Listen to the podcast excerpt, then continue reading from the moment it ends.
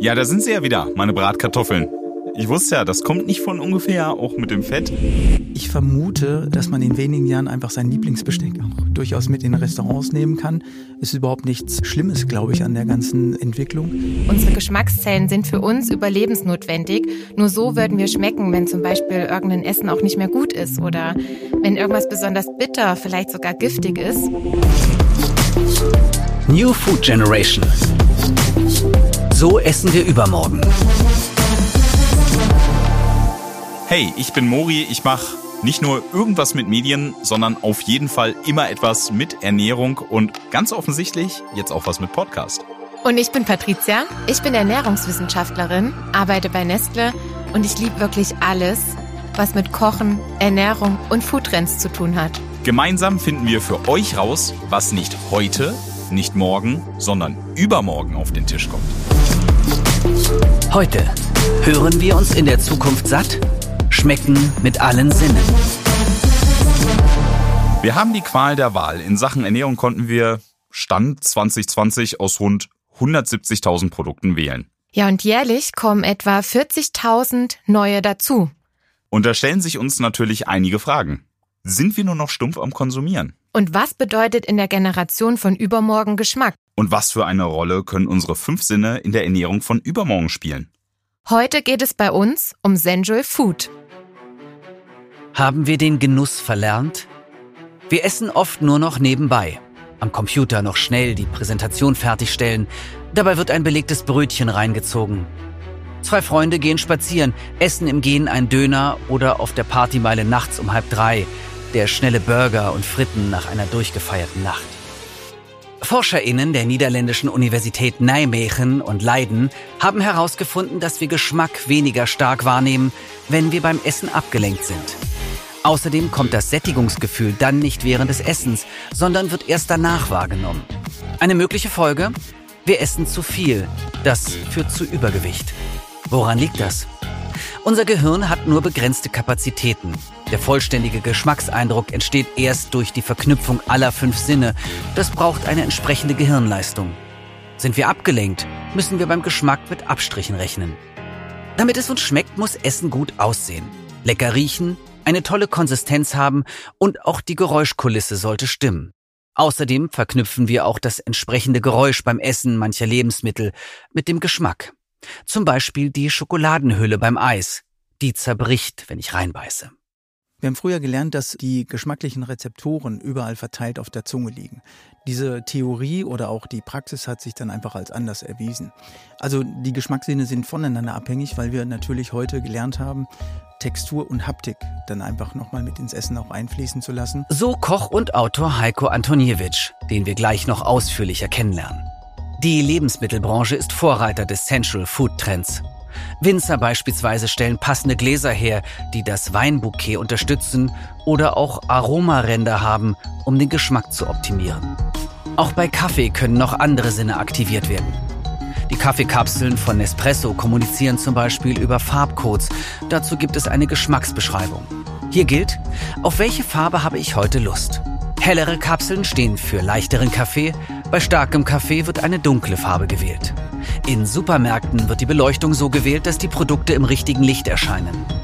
Warmweißes, etwas rötliches Licht passt zu rotem Fleisch. Weißer Fisch wie Scholle oder Kabeljau sollte in kälterem, weißen Licht präsentiert werden. Grundsätzlich gilt, umso natürlicher die Farbe des Essens hervorgehoben wird, desto appetitlicher. Das Auge ist mit. Aber auch die Atmosphäre muss stimmen. Um bewusst Essen genießen zu können, dürfen wir nicht schlingen. Wer langsam isst, merkt besser, wann die Sättigung eintritt. An der Universität Aarhus hat eine Studie ergeben, dass Hintergrundmusik bei den Mahlzeiten die Essgeschwindigkeit verringern kann. Ein langsames Legato verlangsamt das Kauen und Essen. Schnelle Musik führt zu schnellerem Essen. Weitere Forschungen sagen, dass laute Musik dazu führt, dass wir süß und salzig weniger schmecken. Nicht umsonst gibt es diverse Playlists auf den Streaming-Plattformen, die haben Namen wie Soulful Dinner, Feel Good Dinner, Soft Dinner Jazz, Dinner Lounge. Eines haben sie gemeinsam. Wir sollen uns beim Essen wohlfühlen. Wenn wir wissen, wie wir Essen genießen können, was drumherum passieren kann, damit es uns schmeckt, dann können wir jetzt schon am Lebensmittelüberfluss arbeiten und unsere Gewohnheiten ändern. Wie sehen dann die Sinne des Essens übermorgen aus? Was ist der Geschmack von übermorgen? Was kommt nach Umami? Das sind auf jeden Fall jede Menge interessante Fragen und ich hätte auch direkt eine an dich. Und zwar, was ist dein bisher sinnlichstes Food-Erlebnis? Beziehungsweise halt, stopp. Was ist für dich bisher Essen mit allen Sinnen? Woran denkst du da? Für mich ist Essen mit allen Sinnen, ja, in einem schönen Lokal zu sein, nette Bedienung, tolles Essen. Ich liebe es ja, wenn das Gericht aus unterschiedlichen Konsistenzen besteht, mit ganz vielen Gewürzen gespielt wird und wenn es dann noch auf so einen schönen Teller vorbeikommt, dann ja, explodiert meine Freude beim Essen. Und ich mag es auch gerne einfach Ruhe dabei zu haben. Also Ruhe, nette Gespräche, nette Essenspartnerinnen und ganz viel Spaß beim Essen zu haben. Und das kann ich dir vielleicht auch ganz kurz erzählen. Ich war da vielleicht vorher nicht ganz so anspruchsvoll und durch meine vorherige Tätigkeit konnte ich in die Welt des leckeren Essens eintauchen. Meine ganzen KollegInnen kamen bzw. kommen aus der Spitzengastronomie und haben mich da kulinarisch doch ganz schön verwöhnt. Und seitdem bedeutet für mich auch Sensual Food nochmal was ganz anderes, als es vorher für mich bedeutet hat. Wie sieht's denn bei dir aus, Mori? Du bist doch Koch. Wie ist da dein leckerstes gelungenes Essen, was du bisher hattest? Ah, ich finde, das kommt so ein bisschen auf die Stimmung an, weil ich habe da so viele Erlebnisse. Also das fängt halt schon an. Vielleicht ist man in einer Gastronomiefamilie auch so erzogen, dass man schon beim Frühstück die Sachen aus der Verpackung rausnimmt und nicht so spröde auf den Tisch hat, weil das Auge isst eben mit. Und das macht einfach eine ganze Menge aus. Es ist frühmorgendlich, wir haben einen wunderschönen Balkon zu Hause. Jetzt oh, gerade bei diesem super Wetter dann einfach mal draußen zu frühstücken, auf dem Balkon, Vogelgezwitscher, mhm. die Sonne scheint auf die Haut, also man fühlt die Sonne, man riecht den Frühling, weil alles blüht, man hört die Vögel und dabei dann lecker zu frühstücken. Mhm. Und ich meine, klar, über das Restaurant, über den Restaurantbesuch brauchen wir gar nicht reden, was da alles möglich ist in der Spitzengastronomie. Also da kann man sich ja wirklich berauschen lassen im wahrsten Sinne. Ja, Geht mir genauso. Und weißt du, was mir bei dem Beitrag auch aufgefallen ist, dass Geschmackszellen multitaskingfähig sind. Ja, das stimmt. Also ich hatte das mal gelesen. Es gibt ja früher diese Geschmackslehre, welche Areale für was zuständig sind. Und zumindest was ich gelesen hatte, dass das so ein bisschen überholt sei und eben ein Areal nicht nur für einen Geschmack zuständig ist. Ja, genau richtig. Also unsere Geschmackszellen sind ja dafür da, dass wir überhaupt Geschmack wahrnehmen, also süß, salzig, sauer, bitter und umami. Und es gibt unterschiedliche Typen, die ja die unterschiedlichen Geschmacksrichtungen aufnehmen. Das ist auch wichtig, weil unsere Geschmackszellen sind für uns überlebensnotwendig. Nur so würden wir schmecken, wenn zum Beispiel irgendein Essen auch nicht mehr gut ist oder wenn irgendwas besonders bitter, vielleicht sogar giftig ist. Und der neue Zelltyp, der entdeckt wurde, soll nicht nur auf eine Geschmacksrichtung reagieren, sondern auf alle Geschmacksrichtungen außer Salz und ist somit multitaskingfähig. Und unsere Nase spielt da ja auch eine Riesenrolle. Absolut. Nur in Kombination mit unserem Geruchssinn können wir erst diese Geschmacksvielfalt mit den Aromen auch wahrnehmen. Ja, jeder, der mal erkältet war, weiß das. In der Schule lernt man das vielleicht auch, haltet mal die Nase zu. Und da gibt's ja auch eine Menge Startups, die sich genau darum kümmern, Getränke mit Geschmack nur über Riechen herzustellen, um dann die bösen, bösen Kalorienchen fernzuhalten. also ja, das ist sehr, sehr spannend. Ich glaube, da kratzen wir noch sehr an der Oberfläche. Also ich merke schon, Mori, was das Thema Essen mit allen Sinnen angeht, sind wir echt auf einer Wellenlänge. Aber wir sind ja heute bei New Food Generation. Wir wollen ja wissen, was übermorgen bei diesem Thema passiert. Und das klären wir heute mit unserem Experten Heiko Antoniewicz. Er ist Koch, gibt Geschmacksschulung und wird deutschlandweit als der Aromapapst bezeichnet. Hallo Heiko, schön, dass du da bist. Erklär uns doch mal, was bedeutet für dich Central Food? Für mich bedeutet Central Food eine bewusste Aufnahme von Lebensmittel oder von Nahrung oder von Essen im Grunde genommen. Also bei Central Food ist nicht nur wichtig, dass man ein schönes Essen dann noch hat, sondern auch die Atmosphäre, die um einen herum nochmal eine ganz große und wichtige Rolle ausspielt.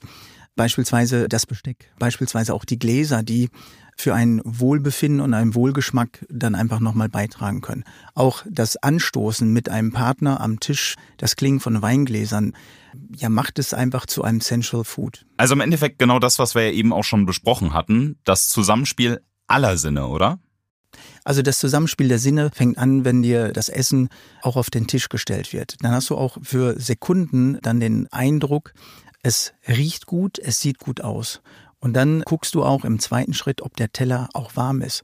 Und wenn du diese beiden Eindrücke dann einfach auch schon verinnerlicht hast, probierst du es. Und wenn dich dieser erste Bissen zufrieden macht oder dich auch zufrieden stellt, dann kontrollierst du eins und zwei dann nochmal, was du einfach also Duft, schmeckt es mir und dieses bewusste Aufnehmen von Nahrung oder von Essen macht einen total glücklich und zufrieden dann auch. Also diese bewusste Aufnahme von Lebensmitteln. Ich will noch nicht mal sagen Nahrung, sondern eher Lebensmittel und das bewusste Genießen. Wie hat sich denn unser Genussverhalten in den letzten Jahren verändert? Heiko, das ist doch eine Frage für dich.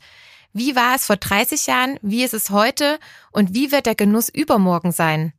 Also das Verhalten hat sich in den letzten Jahren dann einfach auch nochmal grundlegend geändert. Also viele gehen dann auch bewusster natürlich auch mit, nicht nur mit Lebensmitteln um, sondern auch generell mit ihrer Atmosphäre. Das heißt also, man sucht sich immer wieder das perfekte Weinglas dann auch aus, wo man die Weine dann einfach nochmal raustrinken kann, die man gerade zum Essen dann einfach nochmal wählt. Ich habe immer wieder auch ein Besteck, was ich am liebsten auch einsetze. Also einen Löffel, der überhaupt keine Kanten und Ecken auch hat, wo nichts in der Hand stört und wo auch nichts im Mund stört letztendlich. Ich mag das sehr, sehr gerne. Also ich glaube, das Genussverhalten von morgen oder in den nächsten Jahren wird sich nochmal deutlich verändern. Wir lieben es alle, unkompliziert und einfach zu essen. Ich vermute, dass man in wenigen Jahren einfach sein Lieblingsbesteck auch durchaus mit in Restaurants nehmen kann. Ist überhaupt nichts Schlimmes, glaube ich, an der ganzen Entwicklung. Man lässt es dann einfach reinigen. Heute sind ja Kaffeebecher einfach auch schon überall gang und gäbe, die man dann mitbringen kann und lässt man sich dann auch to go einfach befüllen und nimmt das dann auch wieder mit. Das hat ja auch was mit Haptik, mit Wohlsein zu tun und etwas ja mit Zuhause im Grunde genommen. Also ich nehme mein Zuhause mit auf die Reise. Okay, stopp. Kannst du dir vorstellen, dein eigenes Besteck mit in ein Restaurant zu nehmen? Ah, teils, teils, würde ich sagen. Also ich bin gerade so bei Besteck ziemlich eigen, muss ich sagen. Also im Nachhinein ergibt das total Sinn, wenn man das jetzt mal so von einem Experten hört. Aber ich tue mich da immer schwer, wenn man im Restaurant ist oder woanders und dann gibt's ja sehr leichtes Besteck. Manchmal ist das dann auch gestanzt. Das merkt man direkt. Das fühlt sich einfach nicht so wertig an, muss ich sagen. Da mag ich es lieber, deswegen kann ich auch Besteck nie online shoppen, wenn es schwer in der Hand liegt. Das fühlt sich irgendwie zumindest für mich richtiger und besser an. Und bei Tellern Besteck zum Beispiel ähnlich. Also ja, kommt drauf an, wenn meine Sachen besser sind als da im Restaurant schon. Aber auf der anderen Seite, wenn ich in einem schönen Restaurant bin, lasse ich mich ja auch gerne mal inspirieren oder so. Mhm. Die haben dann vielleicht Besteck oder auch Teller, die ich selber noch gar nicht gesehen habe und wo ich sagen muss, boah, richtig cool, komplett neues Erlebnis für mich.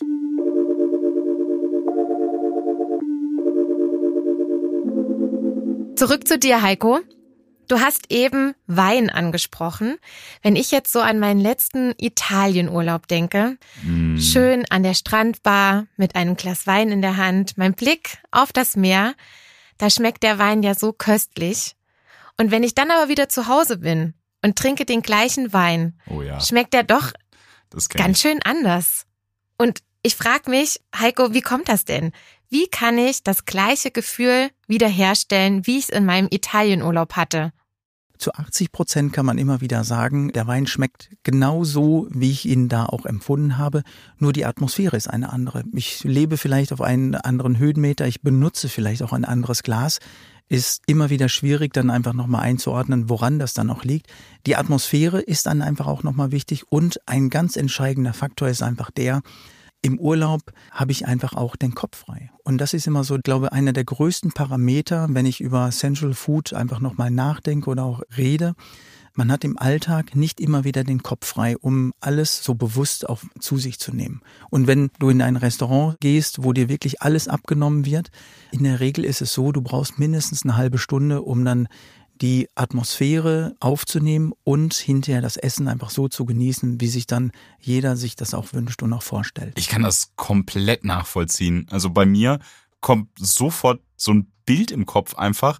Ich werde auch häufiger nach meinem Lieblingsessen gefragt und da muss ich sagen, geht's mir ehrlicherweise auch gar nicht mal so um den Geschmack oder das krasse Essen, sondern vielmehr um Erinnerungen, gerade Kindheitserinnerungen. Also wenn ich mich an Bratkartoffeln zurückerinnere, die unsere Mutter für uns gemacht hat, dann rieche ich noch immer das Fett, ich höre das Brutzeln, die ganze Familie sitzt zusammen und das war einfach was Besonderes. Das ist eine sehr schöne Kindheitserinnerung, kann Danke. ich sehr gut nachvollziehen.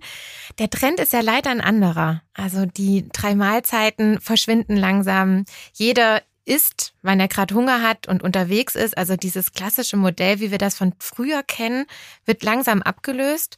Und ja, zudem haben wir in unserer Nestle Zukunftsstudie auch rausgefunden, dass es dieses gesellige Beisammensein in Zukunft ja nicht mehr so geben wird. Also die Küchen werden kleiner, weil der Wohnraum ja vor allem auch in Großstädten auch immer teurer wird. Und dieses Beisammensein in großen Küchen geht eher hin zu so einer reduzierten Versorgungsküche. Aber die Frage ist ja auch, was erwartet uns geschmackstechnisch übermorgen? Also ich glaube, dass wir übermorgen uns immer wieder auf Gerichte dann einfach zurückbesinnen werden oder auch Zubereitung zurücksehen werden, wo wir denken, das haben wir schon mal erlebt und haben einen positiven Rückblick auf die ganzen Gerichte dass wir da sagen, ah, ich habe dieses Gericht da und da mal gegessen und das gibt mir ein sehr, sehr gutes Gefühl, einen gewissen Halt in äh, so unruhigen Zeiten auch. Also ich glaube, in den letzten zwei Jahren haben wir immer wieder gemerkt und auch festgestellt, dass viele immer wieder ihre Lieblingsgerichte so oft gekocht und auch gegessen haben, um einen gewissen Halt dann auch zu haben. Ich denke, in der Zukunft wird sich das einfach nochmal manifestieren. Wir werden vielleicht alle maximal zehn Gerichte haben, die man hoch und runter dann auch kochen kann und auch wird und wo man einfach so einen gewissen Halt dann nochmal auch innerhalb seines Wohlfindens einfach nochmal bekommen wird. Halt und Sicherheit durch das Lieblingsessen, das klingt sehr schön. Wir wissen aber natürlich auch gar nicht, was in der Zukunft noch alles auf uns zukommt. Und genau darum geht's ja auch in diesem Podcast. Also mir fällt ja direkt unsere erste Folge auch ein, die wir hatten mit dem 3D-Lebensmitteldrucker. Wenn wir unser Lieblingsessen übermorgen perfekt auf uns abgestimmt, gesund und einfach drucken können, dann habe ich zwar mein Lieblingsessen, aber ich habe noch nicht wirklich gekocht. Vielleicht sieht es dann ein bisschen anders aus, die Konsistenz ist anders, aber so richtig genießen ist dann eher schwierig. Aber wie ist das dann, wenn ich vielleicht noch die anderen Sinne mit aktiviere, beispielsweise passende Musik zu auflege oder oder. Wäre es dann in Zukunft möglich, mich satt zu hören, auch wenn das Essen etwas anders schmeckt?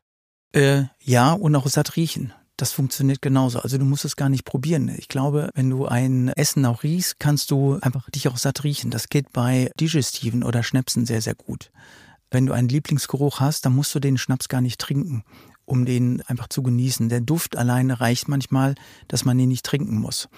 Aber ich glaube, dass wir einen Weg in den nächsten 30 Jahren einfach haben werden zu verstärkter Regionalität. Also auch, es wird mehr und mehr eine Gemüseküche dann auch im Fokus oder auch in unserem Schaffen dann einfach stehen. Ich denke oder hoffe, dass wir anfangen, darüber nachzudenken, was wir alles essen können. Und heute denken wir eher darüber nach, was wir alles nicht essen können. Und ich glaube, wir müssen mehr Lebensmittel einfach nochmal kennenlernen, die für uns natürlich einfach deutlich besser oder wo wir denken, dass wir die für uns kulinarisch einfach mal erschließen können. Mein liebstes Beispiel ist da gerade der Raps. Raps, da haben wir so extrem viel von, und aber wir kennen immer wieder nur zwei beziehungsweise drei Arten, um ihn dann nochmal zu verarbeiten, nämlich zu Rapsöl auf der einen Seite oder zu Biodiesel letztendlich. Oder hinterher ist es dann auch Tierfutter. Und für mich ist Raps das kulinarische ja, Gemüse in der Zukunft. Aber gehen wir nochmal explizit zu unseren Sinnen. Wir haben jetzt über Riechen, Sehen, Hören und Fühlen gesprochen. Lass uns doch nochmal auf das ganze Thema Schmecken schauen. Es gibt ja verschiedene Geschmacksrichtungen, das haben wir jetzt schon des Öfteren gehört. Und es gibt ja auch eine Geschmacksrichtung Umami. Könntest du uns nochmal ganz kurz erklären, was Umami genau bedeutet? Umami ist der fünfte Geschmackssinn, den wir in Europa mehr und mehr auch kennenlernen. Umami beschreibt einen fleischigen Geschmack, ohne fleischlich zu sein. Es ist manchmal auch ein Empfinden, manchmal ein Gefühl, was ja gut oder wohlschmeckend auch ist. Und gibt es da auch einen Geschmack, der nach Umami kommt? Also gibt es da irgendwas in der Zukunft, was auch noch auf uns wartet? Äh, ja, es kann nicht mehr viel nach Umami auch kommen. Also das, was auch immer wieder für mich wichtig ist, dass ein Gericht oder ein Teller so alle fünf Geschmacksrichtungen auch abbilden kann. Es gibt einen weiteren Begriff, Kokumi heißt der. Kokumi steht für geschmackliche Tiefe und äh, Wohlbefinden. Ähm, also wenn du viel Umami hast oder ein wenig Umami, dann stellt sich auch automatisch Kokumi ein. Und diese Zufriedenheit oder auch dieses tiefe Geschmacksbild, das kennen wir auch schon. Wir haben es nur noch nie beschrieben. Viele kennen das aus der tagtäglichen Küche. Wenn man Erbsensuppe dreimal aufkocht, schmeckt sie am besten. Das ist richtig, weil sich da einfach nochmal die Glutaminsäuren einfach nochmal verbreiten und auch vermehren und dadurch schmeckt sie einfach auch deutlich besser und auch geschmacklich wird sie einfach tiefer. Kokumi ist ein Geschmacksbild, das berührt dich in der tiefsten Seele. Das löst unterschiedliche Erinnerungen dann noch auf, aber diese Zufriedenheit, die du durch Kokumi einfach dann nochmal erlangen kannst, ist fast unbeschreiblich und das wirst du immer wieder auch mitnehmen. Geschmack, der berührt, so habe ich das eigentlich noch nie gesehen. Das, ich höre es auch zum ersten Mal, ja. da ist auch die Frage, okay, Kokumi, kommt denn da überhaupt noch was nach Kokumi? Also Umami, Kokumi und noch mehr? Also ich glaube, nach Kokumi wird einfach Fett nochmal ganz deutlich in den Fokus dann auch gerückt werden. Fett ist rezeptorisch wahrnehmbar. Der Nachteil von Fett, es ist noch nicht nachgewiesen, dass es auch rezeptorisch wahrnehmbar ist. Also Umami hat ja auch eine gewisse Zeit gebraucht, bis es auch bewiesen worden ist, dass es diesen fünften Geschmackssinn auch gibt. Bei den Fetten ist es einfach so, das ist noch nicht nachgewiesen, aber es schmeckt jeder. Also jeder merkt, wenn irgendwo ein Stück Butter an dem Essen auch ist. Jeder merkt, wenn ein bisschen Olivenöl an mediterranen Speisen dann noch ist. Man merkt auch, wenn irgendwo ein gutes Haselnussöl nochmal auf einem Salat dann noch ist. Da arbeiten gerade Wissenschaftler daran, dass man das auch nochmal rezeptorisch wahrnehmen kann und das auch nachweisen kann. Ist so der Punkt, was das Wichtigste ist, also diese Nachweisbarkeit. Aber jeder schmeckt einfach Butter in der Soße immer wieder aufs Neue. Ja, da sind sie ja wieder, meine Bratkartoffeln. Ich wusste ja, das kommt nicht von ungefähr, auch mit dem Fett. Aber jetzt mal ganz anders nachgefragt, so vom Koch zum Aromapapst. Wie schaut denn das aus, wenn ich mein Gericht so richtig schön abrunden möchte mit allen Geschmacksrichtungen? Was sind denn da die Powergewürze der Zukunft? Ich finde einfach wichtig, dass bei einem Gericht, dass alle ja geschmacklichen Momente, die man einfach aufnehmen kann, in einem Gericht vorhanden sind. Also ich finde wichtig, dass es süß, sauer, salzig und alles nach Umami dann auch schmeckt. Aber nicht nur alles in den Vordergrund stellen, sondern es muss eine Balance einfach auch geschaffen werden, wo alle geschmacklichen Ausprägungen wirklich sehr, sehr gut austariert und auch ausbalanciert sind. Ich liebe Ahornsirup, weil es natürlich auch Umami liefert, weil es eine gewisse süße, geschmackliche Tiefe liefert. Wir müssen aber gar nicht bis nach Kanada einfach auch gehen, sondern wir haben Birkenwasser. Auch in den skandinavischen Ländern ist Birkenwasser sehr, sehr populär und wird auch da häufig beim Zubereiten von Speisen dann nochmal eingesetzt. Wir haben auch da nochmal gelernt, das auch mit einzusetzen und unsere grünen Noten, das hat Birkenwasser einfach, dann immer wieder noch im Essen dann zu verstärken. Ein Spargel in Birkenwasser gekocht ist unglaublich. Okay, wow. Also Birkenwasser hatte ich eher weniger auf dem Schirm. Ahornsirup dagegen schon. Also vielen Dank, Heiko, für die ganzen tollen Tipps. Lasst uns aber nochmal auf die fünf Sinne im Allgemeinen schauen. Da haben wir jetzt ja schon alle besprochen, die zu Central Food gehören. Wenn du jetzt, Heiko, ein Restaurant in der Zukunft eröffnen könntest, wie würde dieses Restaurant alle fünf Sinne bedienen? Also mein Restaurant von morgen oder übermorgen könnte durchaus so aussehen, dass man einen Schlauch hat, wo man erstmal wieder beruhigt wird, wo man etwas nicht Auffälliges dann einfach auch nochmal hat, wo das Auge nicht darauf fokussiert wird, wo ich dann auch erstmal reinkommen kann, dass ich meine Spannung aufrechterhalten kann, dass ich aber trotz alledem auch abspannen kann. Meine Wunschvorstellung wäre dann von einem Restaurant, dass man in einen Bereich geführt wird, wo man erstmal ankommen kann, wo es bequeme Stühle oder auch Sessel dann nochmal gibt, wo man gegebenenfalls schon ein Cocktail oder auch ein bisschen was zu essen nochmal bekommt. Also, aber eher beiläufig muss das dann auch passieren, ohne ähm, mich dann zu stark zu fordern als Gast. Und dann wäre es natürlich klasse, wenn man dann in einen Bereich geführt wird, wo ich dann das eigentliche Essen dann auch zu mir nehme. Ich glaube dann, wenn man so eine halbe Stunde erstmal auch hinter sich hat, dann ist man auch bereit für das neue Essen. Und ich liebe runde Tische. Ich liebe auch Tischwäsche auf der einen Seite, aber es muss zum Gesamtinterieur auch passen.